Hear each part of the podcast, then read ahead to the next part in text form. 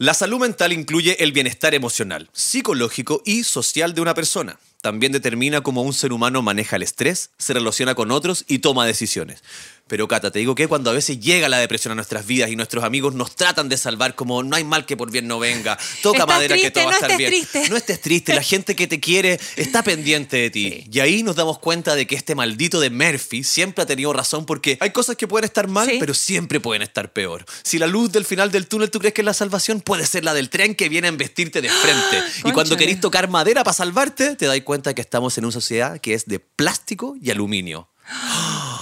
Hoy día te toca. Sí, hoy día te toca. Hablar de sexo. Una conversación íntima para entender todo eso que siempre quisiste saber. Y nadie te quiso contar.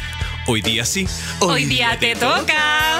Soy Cata Ramírez, Soy Nico Aguirre. tus educadores sexuales favoritos. Que es como que tu mejor amigo sepa mucho de... Sexo, sexo, sexo, sexo. ¿Cómo está mi gente tocona? Dato de, de Arica a Punta Arenas. Ya estamos aquí preparados. Oye, ha estado bueno, ha estado buena la recepción del primer capítulo. Vamos por el segundo capítulo de esta nueva temporada, mi querida Catalina. Tocones y toconas, ¿les gustó el capítulo de Educarse y Morir en el Intento? Sí. a mí me gustó. Lo he escuchado como tres veces. Está bueno, oye. ¿Cómo estás tú, mi querida Catalina Oye, Ramírez? estoy bacán. Veo que vienes llegando de viaje. La semana pasada estuve de viaje. Pero bien. Ah, bueno, claro, porque poquito. estamos, estamos grabando hoy día, pero vamos a salir la otra semana. Todo el mundo sabe que esto no es en directo. Oye, Ah. cuéntame un poco, ¿cómo te fue? Te fuiste a Coyhaique a hacer una charla. ¿Me Ay, puedes explicar de qué? Porque sí, me da me- la impresión que tiene algo que ver. De Amigo, hecho, fui a conmemorar el 8M. Fue un 8M muy distinto. De hecho, una tocona Mm. Ya. de este podcast a principios de enero me contactó por mi Instagram Ajá. para invitarme a una actividad conmemorativa del 8M en Coyhaique llena de Aysén. Y resulta que esta tocona no era nada más ni nada menos que una funcionaria del CERNAMEG, Mm. ¿sí? Y en conjunto con la MUNI de y la MUNI de Coyhaique y el Instituto, el Instituto de Derechos Humanos, eh, hicimos estas dos actividades, pues estuvieron tan lindas, Qué tan bueno, lindas. te vi unas fotos, te vi unas aluciné, aluciné con el paisaje, aluciné con las personas. como el Señor de los Anillos, el paisaje de Coyhaique, una cosa Sí, así o sea, me, reci- me recibieron tan bien. Qué Eh, Yo pensaba lindo. que era un estereotipo nomás, pero la calidez de la gente del sur es heavy. Qué bueno, Heavy. Me sentí tocada por la gente de por, la por Patagonia. toconas. Sí. Oye, entonces aprovechemos de pasar un dato. Si tú estás escuchando esto y tienes un lugar donde tú crees que nuestra presencia podría aportar estando en Sí. vivo, haciendo algún taller, alguna charla, no dudes en escribirnos y nosotros vamos a ir. Este es como el cartelito que lleva el chofer del bus, así para viajes especiales, Exa- contáctese a nuestros Instagram. Eso, acá Así que si Ramírez. quieres ir, que vayamos al centro de madres, Claro, a tu colegio. a tu colegio, a tu... ¿Cómo se llama esta cuestión? El, ah, ya se me olvidó. Ya, bueno, al evento que tengas donde creas que la sexualidad necesita un espacio, nosotros iremos felices a divulgar nuestro conocimiento. Sí, te comunícate con mi representante, que soy yo misma, en arroba Cata Ramírez con dos R. Eso. Así que vamos. Oye, vamos, de, vamos al grano del tema de hoy día que igual está, está rudo. Está Sí, rudo es verdad. y, y vamos a adentrarnos en él porque es un tema que está hoy día en nuestro país también pegando heavy Sí, metal. pues no todo puede ser ahí felicidad y chaya y fuegos artificiales. Dime tú, ¿por qué vamos a hablar de sexualidad? De... Dime tú, ¿por qué vamos a hablar de salud mental en un podcast de sexualidad, Catalina? Ay, porque están íntimamente ligados. O sea, principalmente el tema de la depresión y el sexo Ajá. tienen sí o sí una relación íntima, aunque uno no lo crea. Y ¿El me- sexo te da depresión?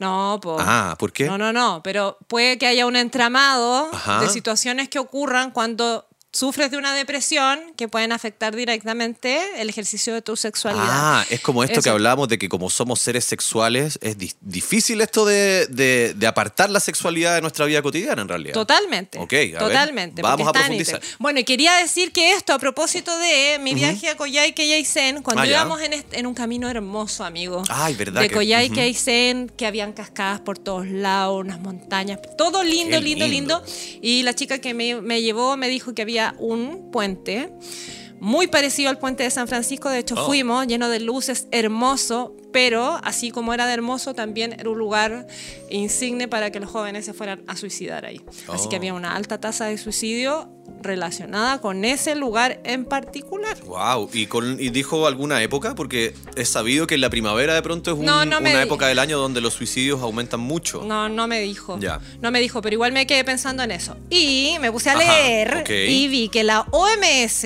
la Organización Mundial de la Salud, pone a Chile entre los países con mayor carga de morbilidad por enfermedades psiquiátricas. ¿Sí?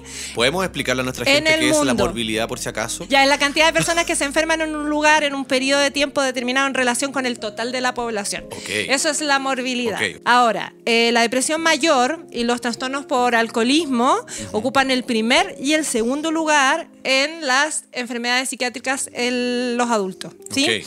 Ahora, este estudio Ajá. se practicó en dos momentos ¿Ya? Entre diciembre del 2019 y marzo del 2020 y luego esas mismas personas que participaron de ese estudio las tomaron en octubre diciembre del 2020. Y entonces los datos mostraron que la prevalencia de la depresión en las personas subió de un 6,9 en el 2015 a un 16,32% en el primer tramo del 2020. Ok. Ahora, esta cifra se duplicó al iniciarse la pandemia. Mm, o sea que vamos de mal en a, peor. A peor. Ya. De mal a peor. Perfecto. Dice que antes de la pandemia el 10% de los hombres declaraba tener depresión, o al menos en este resultado del test Ajá. que le hicieron en el estudio, indicaba que tenían síntomas de depresión. Después de la pandemia, esta cifra se multiplica más del doble. Casi un 25% de los hombres presentó síntomas de depresión. Y con las mujeres, Las mujeres. eh, antes de la pandemia tenían alrededor de un 22% de prevalencia la depresión. Ah, chu.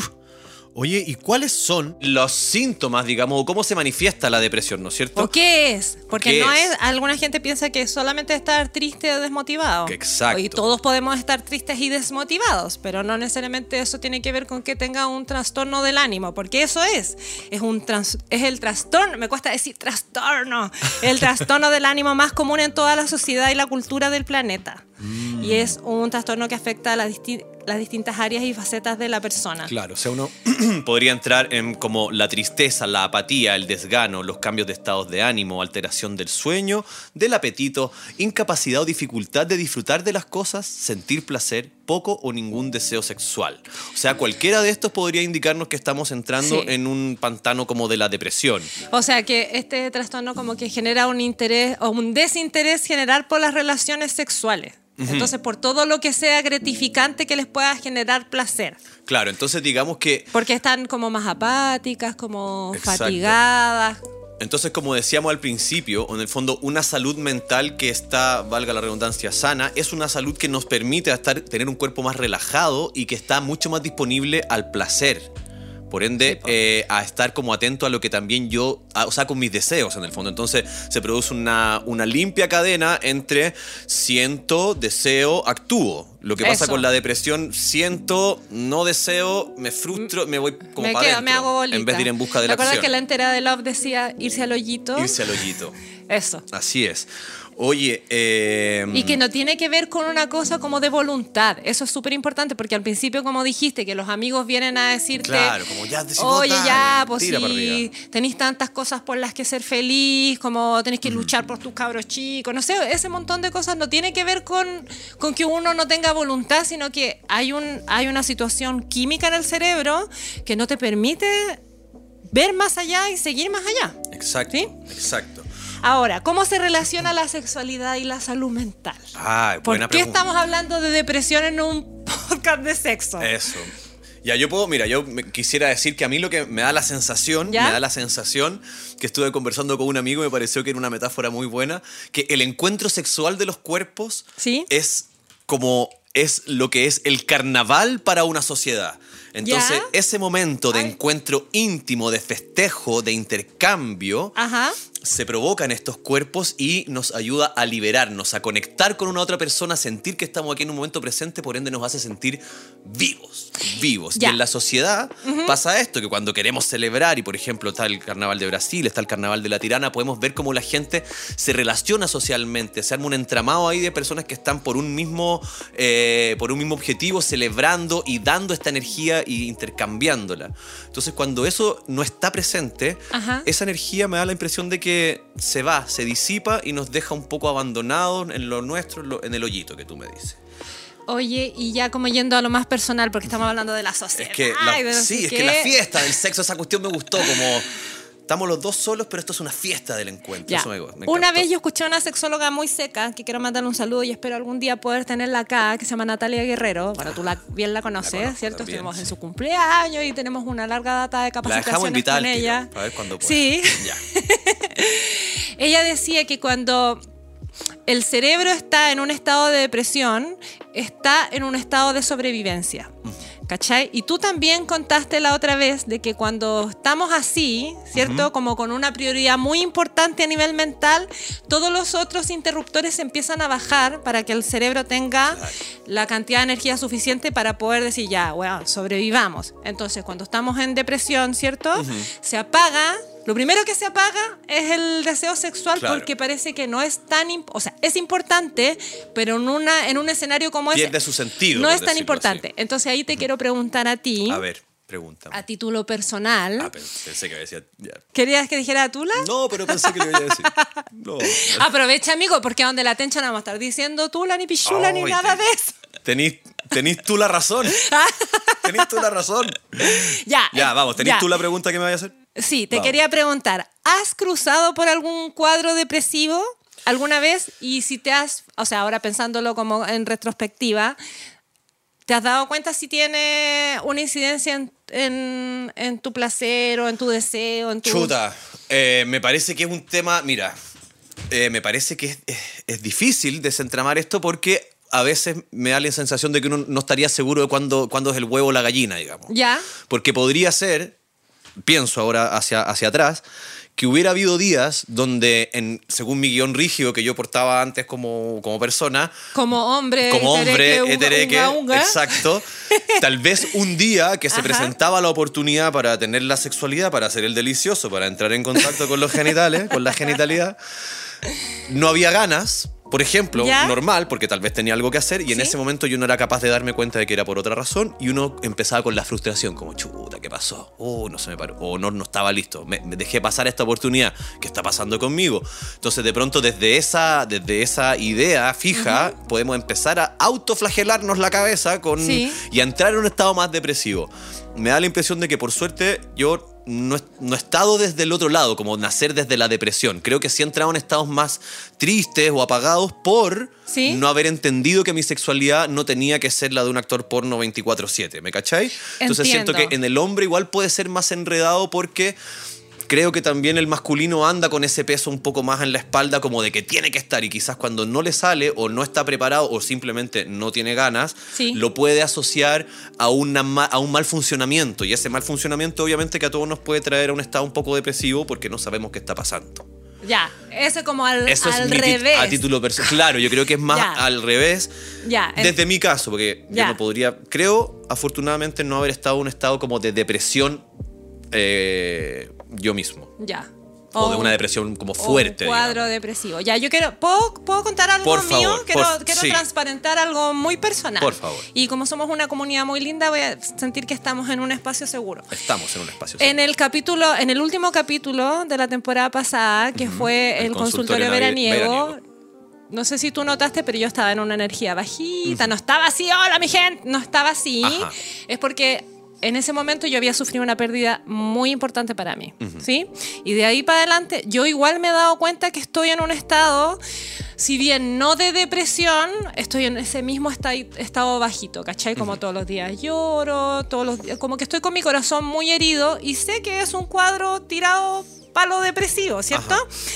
Y yo me doy cuenta que estoy tan en eso, ¿cierto? Que como la emoción principal que predomina en, en mí es la tristeza, ¿cierto? Es el echar de menos, que no tengo un huequito, ¿cierto? Ajá. Ni en mi corazón, ni en mi cerebro, ni entre medio de mis piernas para estar pensando en cosas deliciosas, Claro. cómo hacer el delicioso, ¿cachai? Claro. Entonces, a muchas personas les pasa también, y sobre todo a los hombres, que como tú no alcanzan a linkear, que atravesar por un duelo también puede incidir directamente en tus niveles de deseo. Exacto. ¿Cachai? Como Y- que tenemos eh, escindida, ¿cachai? Esas, esas dos áreas. Absolutamente. Y, y a lo mejor yo en el, mi yo del pasado no hubiera como considerado este cruce, ¿sí? Y hubiera pensado como, ya, ¿qué me pasa? ¿Qué me pasa si yo soy caliente? ¿cierto? Claro. Pero ahora que estoy más grande y que sé más cosas y que tengo más formación, me doy cuenta que eso está absolutamente eh, pegadito. Pegado. ¿Sí? Sí, 100%. Eso. 100%. Además, te quería complementar a eso, Sí. que podría ser por muchas razones. O sea, puede ser el duelo, puede ser una gran Claro. carga laboral, Sí. puede ser alguna frustración, puede ser una cosa familiar. Entonces, eso es muy importante porque recordemos que lo que hablamos al principio, que una salud mental que está bien llevada es también una buena gestión de las emociones. Sí. Entonces, de pronto, pasar por una pérdida, por ejemplo, como es tu caso, puede que no necesariamente nos lleve a un estado depresivo, pero Sí. sí, a entrar en contacto con emociones que tal vez no son como las más populares, por decirlo Claro. así, que no son las de la no fiesta ni la- las más la- felices, pero el poder gestionar una Sí. emoción como la tristeza o, o como la, no sé, el dolor, Claro. eh, también nos habla una salud mental. Entonces, Sí, ojo ahí. Que- tenerse paciencia, como en mi caso ha sido El enfocarme en esa emoción porque es absolutamente válida y es entendible y dejarlo otro para otro día, ponte Exacto. tú, Y así también día, empezamos mo- otro, a, momento. a entrar en capas y en lugares de nuestra persona y de nuestra sexualidad y de nuestra psicología que empezamos a descubrir y que de a poco podemos empezar a manejar. Entonces, revísate bien, como que escúchate y pregúntate bien. Si ¿Yo? es que, no, digo a, a Ah. nuestros auditores que si están ahí, que no tengan miedo de tener un diálogo interno potente y darse cuenta de qué es lo que está pasando y de buscar ayuda para gestionar esas emociones, porque eso es lo que hay que hacer. El Eso. cuerpo es el que resiente el estrés y a través del cuerpo es que tenemos que liberarlo. Eso, somos cuerpo y mente, amigos. Bueno, entonces, Eso. ¿cómo se relaciona la sexualidad y la salud mental? Dice así. Veamos. Los datos avalan que alrededor de un 75% de las personas deprimidas reconoce tener eh, problemas sexuales. Ahora, esto no es sistemático. No toda eh, persona que tiene depresión padece de problemas sexuales. Sin lugar a duda, hay personas que sí consiguen tener, o sea, consiguen que su vida sexual siga siendo eh, plena y placentera. Ajá. ¿Queríais decir algo? Sí, no, quería complementar A que ver. aunque el sexo pueda parecer eh, una cosa secundaria a la salud Ajá. mental, los expertos advierten que sus beneficios son tan altos que merece la misma atención que el sueño o la alimentación. Es una actividad natural, que no solo forma parte de la vida, sino que es un componente muy importante de ella. Ah, sí, pues porque igual el sexo está relacionado con la autoestima, con el afecto, con el estado de ánimo y con la relación con uno mismo y con una eventual pareja, igual como en nuestra relación con otros. Lo dijimos al inicio del capítulo pasado, que la sexualidad era todo eso y más. O sea, la sexualidad tiene todo que ver con quién tú eres. Absolutamente, ¿Sí? absolutamente. Ya, Cata, entonces, a propósito de todo esto, cuéntame, Sí. ¿qué, qué sabemos de si la vida sexual en medio de la depresión se acaba? ¿Es verdad que porque uno tiene depresión deja de existir el sexo, uno renuncia al sexo? ¿Cómo afecta eh, la depresión en la vida sexual? O sea, primero yo pienso que cada persona lo vive de manera muy particular. Cuando fue la pandemia, la- piensa como en los primeros meses de pandemia.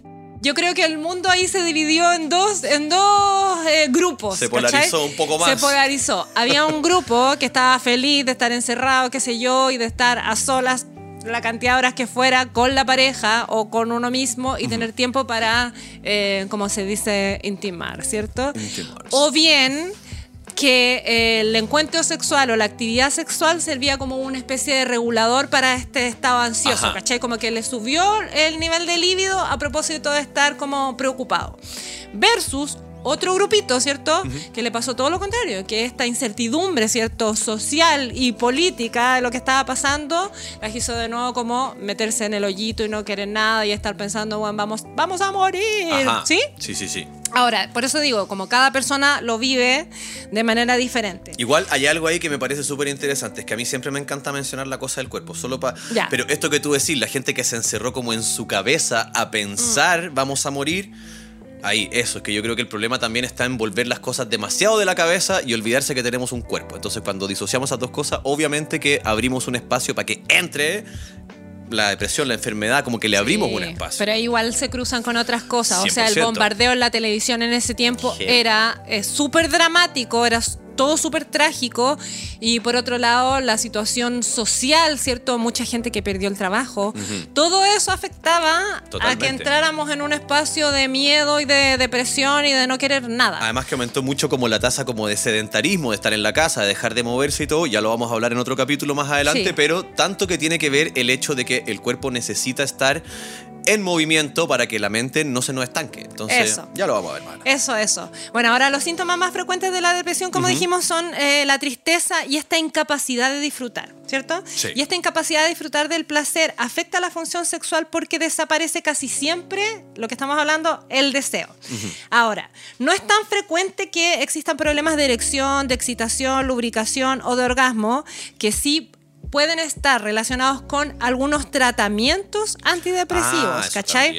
Entonces, más allá de la, de la inapetencia como síntoma de depresión y a veces consecuencia del tratamiento, eh, los síntomas como pueden transformarse en, en como somatizaciones eh, del cuerpo, ¿cachai? Ajá. Como la- esta falta de lubricación, eh, la anorgasmia y la eyaculación precoz incluso. Claro. ¿sí? O la no erección, por ejemplo, la O falta la de no una erección, erección por sí. los antidepresivos o lo que sea. Como Puede ser por eso. los antidepresivos, pero también como este estado emocional medio bajo puede somatizar en el cuerpo en, en este tipo de, como le, como le llaman, disfunciones sexuales. Ok, porque ahí hay un órgano que es el órgano más importante para excitar, ¿no es cierto? Hemos escuchado por ahí que sería nuestro gran y hermoso cerebro. El ¿Qué- órgano sexual más importante y más... mm, Sí. Sí, el órgano sexual más importante. Ese, ya, ese. oye. Y la piel el más grande. El más largo, claro, el más extenso, Y sí, el clítoris el protagonista.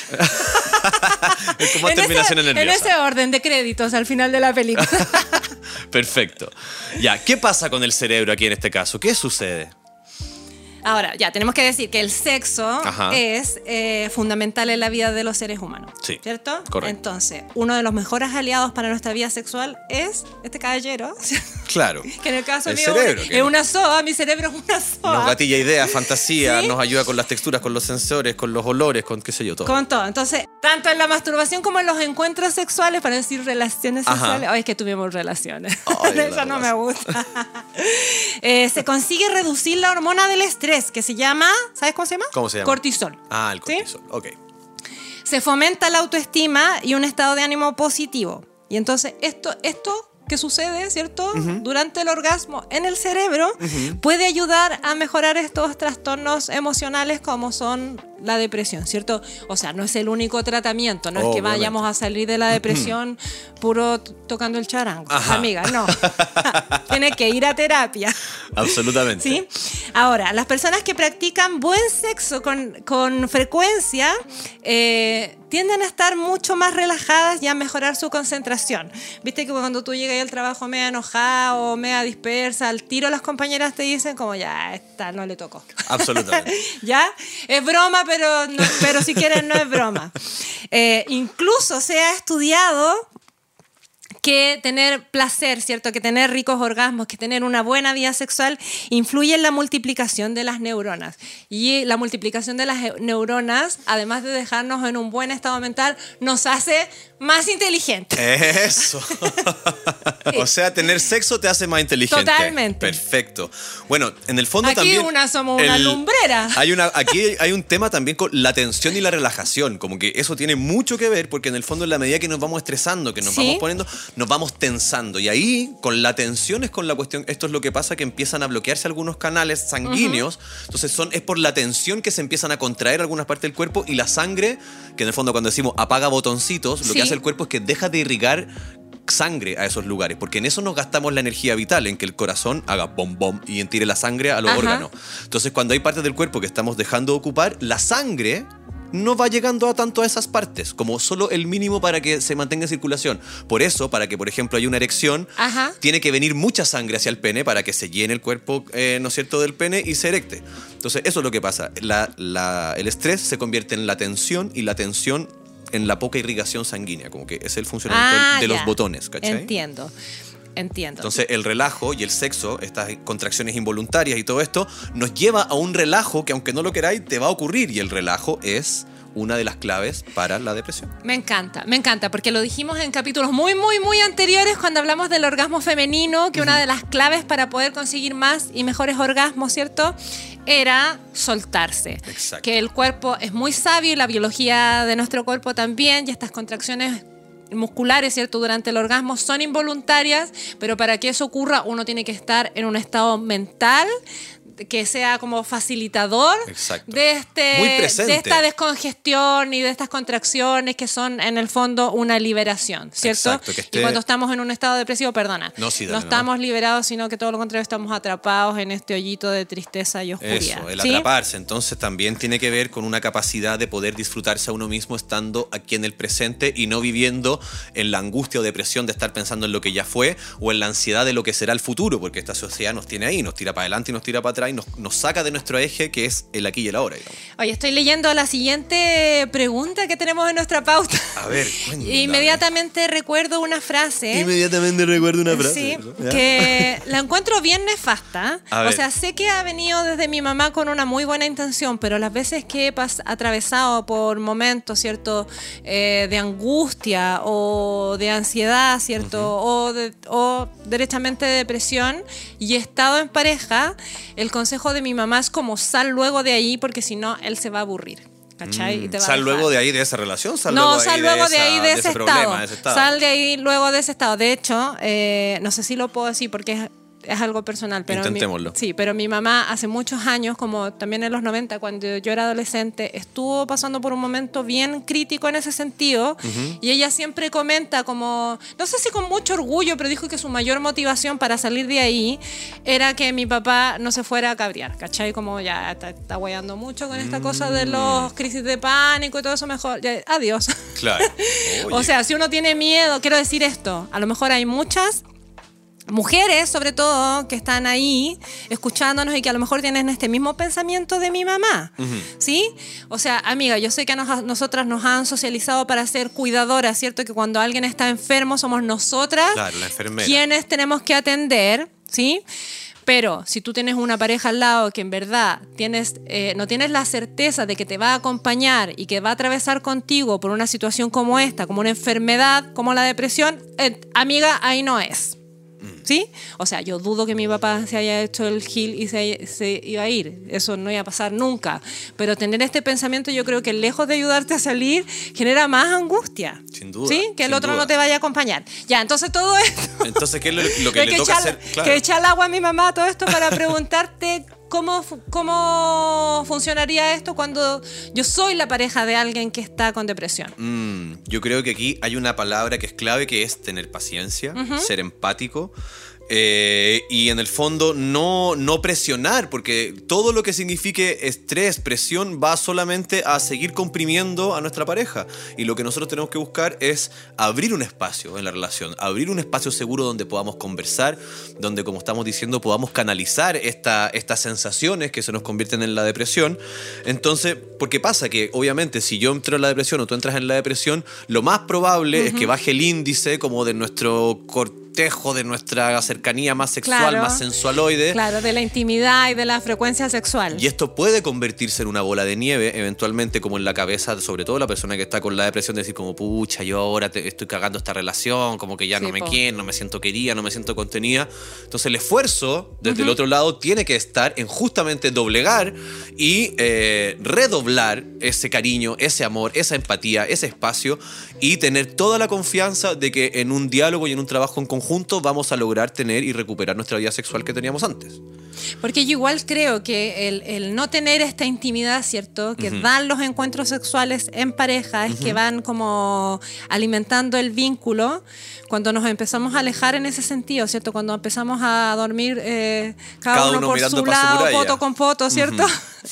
Eh, inevitablemente se va perdiendo como esta conexión de vínculo, Claro. ¿sí? Ahora, lo importante es que podamos como reforzar la intimidad desde, desde otros lugares, ¿cierto? Que se puede tener intimidad no solamente accediendo al coito, sobre todo si esta persona que está con depresión está con problemas de baja de deseo importantes o derechamente a nivel físico no tiene erecciones o, o- o no, no consigue tener orgasmos, ¿cierto? ¿Correcto?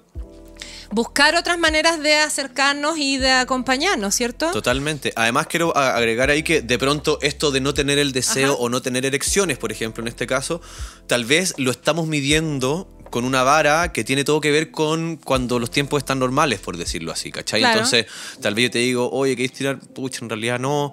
Y quizás dentro de los próximos cinco minutos, por decirlo así, no, Ajá. no pasa nada. Pero ¿qué pasa?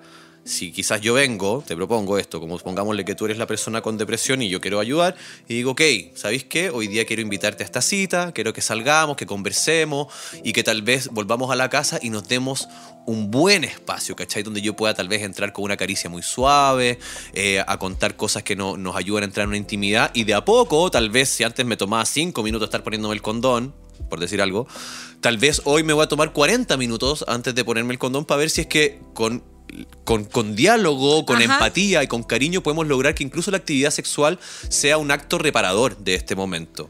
Yo me imagino, ¿cachai? Como entrar desde un lugar que no es como aquí vengo a hacerte el amor, sino que es como conectemos profundamente. ¿Qué pasa si estamos penetrando y nos estamos mirando a los ojos y nos abrazamos entre medio y tal vez hasta sale a flor alguna emoción? Yo creo que tomarlo como un remedio puede ser una opción muy bella, muy comprometida Sí. y, y tiene que ser de una forma muy delicada, sin duda. Claro. Y ese encuentro también puede estar exento de condón y de penetración. Sí, también, absolutamente. Pero sea, digo como porque uno entra al tiro como en el tobogán de, de imaginar eso, pero Sí. a lo que voy es como regálate más tiempo, ten más disposición, más paciencia, como deja que se abra el espacio. Eso, yo creo que el tema de la empatía, del apoyo, de la comprensión y quizás de ser creativo, ¿cierto? Exacto. Y sobre todo yo creo que estos encuentros, cuando tenemos al lado una pareja que está atravesando por este momento, ¿cierto? Tienen que ser absolutamente con sello libre de exigencias y libre de expectativas libre de también, expectativa, porque eso. esos dos ítems son los Ansiedad enemigos pura. número uno del sexo placentero. Totalmente. ¿sí? Así que independiente de lo que vayamos a hacer o de cómo vaya a resultar, que ese encuentro esté libre, de nuevo, libre de exigencias y libre de expectativas. Lleno de empatía, mucha creatividad y cero frustración. Eso. Sí, sí, eso, sí. eso. Amor puro, básicamente. Amor, amor. Oye, ¿y las diferencias entre hombres y mujeres, cómo se manifiesta la depresión, tú te las sabes? Mira, de sabérmelas no me las sé tan bien, pero ¿Ya? por lo que he cachado y por lo que hemos buscado y desde donde yo lo veo, Ajá. Me da la impresión de que eh, si vamos a comparar por géneros, el hombre sale más afectado de la depresión que la mujer. ¿Por qué? Porque, por lo que hablamos al principio, porque el guion rígido que viene cargando Ajá. el hombre y del que yo creo que es menos consciente que la mujer en general, Ajá. hace que la disfunción sexual o la disfunción eréctil o la falta de deseo sea un problema realmente inabordable por los hombres eh, y que en el fondo es un golpe a su masculinidad. ¿Cachai? Ah, Entonces, además de que el hombre realmente tiene menos tolerancia como al dolor y a la frustración que la mujer por sus biologías, eh, algunos estudios indican de que el hombre puede salir más trastocado de una depresión que una mujer. Y puede ser también que un hombre esté más preocupado de este tema de la falta de erección que de su Que depresión. de su propia salud, ¿sí? exacto, Sí, exacto. De hecho, hay una, sex- una sexóloga así, que es la Magdalena Rivera, Ajá. que ella cuenta que en su consulta recibe muchos hombres que llegan preguntando por el síntoma, ¿cierto? No, es que no se me para, no tengo ganas. Antes de preguntar, ya cuando empezáis a escarbar, se dan cuenta de lo que les, que lo que les pasa Claro. es que están absolutamente estresados o que están tremendamente deprimidos. Pero el, el motivo de consulta, primero, es, Es que, no, es que no se me para, ¿cachai? Claro. Ahora, en las mujeres se manifiesta sobre todo en la falta de deseo y en la respuesta sexual, ¿cierto? En la, en la fase de excitación, con falta de lubricación. Y puede que afecte también en la respuesta del orgasmo. Puede ser que no alcancemos el orgasmo y que pasemos por un periodo de anorgasmia, ¿cierto? O sea, el- la depresión puede afectar cualquier fase de tu respuesta sexual, cualquiera. La mayoría de los remedios entonces que te pueden prescribir normalmente tienen efectos sobre eh, tu cuerpo, por ende Sí. afectan tu sexualidad. Entonces, ojo ahí también con qué remedio estás tomando y todo. Es muy importante que al momento de estar en un tratamiento tengas conciencia y te informes bien de eh, qué es lo que estás tomando y cuáles pueden ser sus efectos secundarios también, para que no te estés Sí. autoflagelando por algo que en este momento Sí. es un factor externo. ¿no Eso es súper importante según el tipo de tratamiento, porque igual eh, estos que son como que les llaman fármacos duales, que aumentan la serotonina, ¿cierto? Y que también lo hacen con, con la noradrenalina, que la gente ya que está siguiendo un tratamiento y una terapia se pone muy, yo por lo menos yo me pongo muy matea, ¿cierto? Aja. Algunos antidepresivos entonces producen mucha disfunción sexual, mientras que otros apenas causan algún tipo de problema. Y a los pocos días tú podéis ver que se retrasa tu orgasmo, que puede ser leve, moderado o intenso. ¿sí? Ok. Bueno, pero igual existen otros tratamientos que no producen problemas sexuales, ¿cierto? Eso. Ningún tipo de disfunción. En- entre ellos los que incrementan la dopamina y la noradrenalina, que actúan sobre los receptores de la melatonina.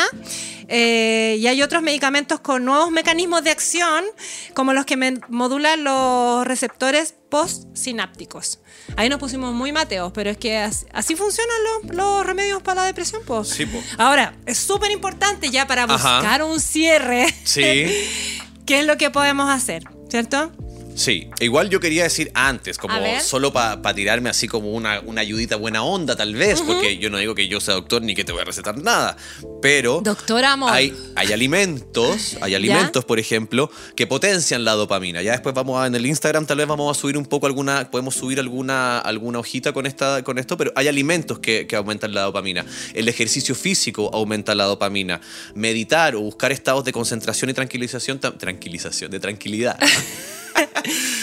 Date con tranquilización. Vamos con la tranquilización y la meditación y también, por ejemplo, escuchar música. La música es algo que nos puede ayudar bastante porque eh, está demostrado, ya lo sabemos en los porqués de la música, ¿no es Eso, justo podcast estaba pensando amigo, en eso. eh, que la música nos, nos revive em- emociones de una manera muy vívida. Entonces, escuchar música, alimentarse bien, hacer un poco de ejercicio entre lo posible, nos puede ayudar a reducir los índices de depresión y a, a ver la famosa luz al final del túnel, ¿no Claro. es cierto? Pero yo creo que todos esos son como balsamitos que es importante tenerlos igual en el neceser Puede ser emocional. una forma de empezar sin ¿Sí? ir, sin tener que recurrir a un tercero Eso. para empezar, digamos. Eso, pero yo creo que, que siempre es importante recurrir Sí, a un tercero sin amigo. duda. O sea, todas estas cositas de aquí una las tiene que tener como un botiquín aparte, ¿cierto? Un botiquín que son como bálsamos nomás para el corazón o para el cerebro, para la mente, ¿cierto?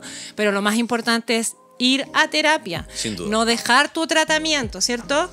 Ahora, es súper importante que podamos preservar igual la vida sexual aunque tengamos depresión, ¿cierto? Y cuando hablamos Sí. de vida sexual no solamente significa estar en contacto con otro y hacer el delicioso, sino que también estar en contacto con uno mismo. Con uno mismo, ¿sí? con sus sentidos y eh, vida sensorial Sí. también. Ahora, hablar de tu vida sexual con tu terapeuta, ¿sí? Ahora, Ujú. sé que es bien tabú y que no está como del todo normalizado. De hecho, eh, ahora se aborda con más naturalidad que antes, ¿cierto? El tema de nuestra sexualidad.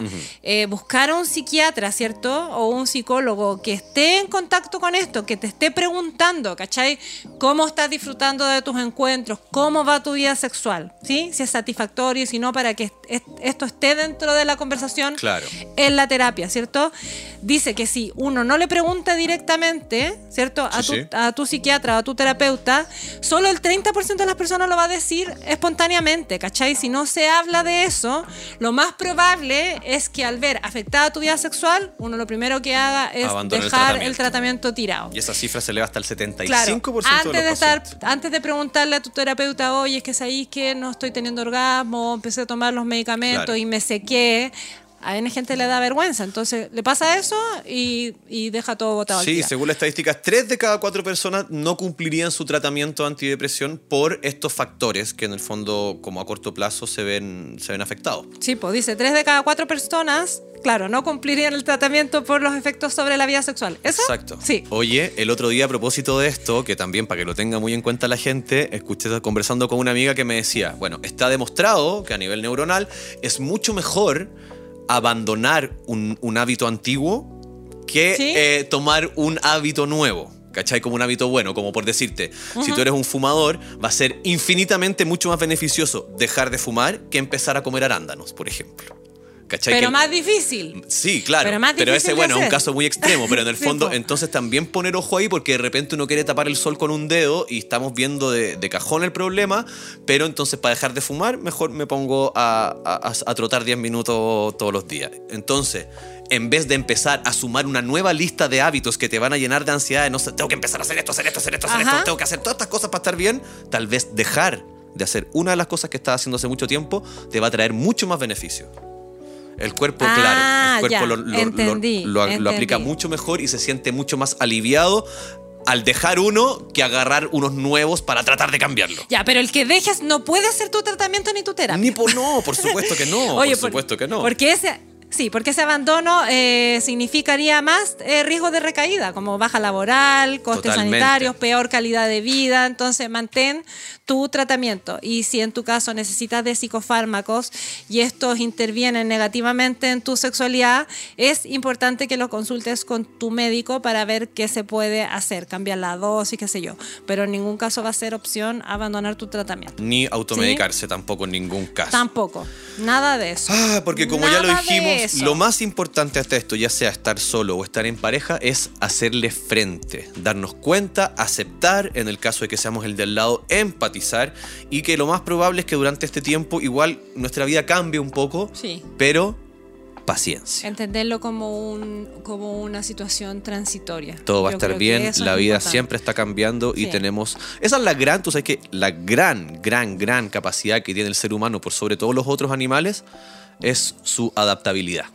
Es verdad. Entonces, sábete una persona capaz de enfrentarte a los cambios, de estar dispuesto a reaccionar y hacer cosas que tal vez no has hecho nunca para poder seguir con la vida que amas. Y un hábito que no puedes dejar de lado es escuchar cada semana un capítulo de este podcast. Si, si no estás al día, Sí. tienes 30 y- ¿Este es el 32? 32. 32 posibilidades de ponerle play a cualquiera, ¿cierto? Exacto, Y exacto. eh, tu vida sexual y el diálogo en pareja y tus propias reflexiones eh, van de todas maneras a mejorar. Sí. Y lo que va a mejorar también va a ser nuestro alcance, que lleguemos a más gente. Si absolutamente. prendes la campanita, nos das una seguir. crítica, cinco estrellas, Eso. ¿cierto?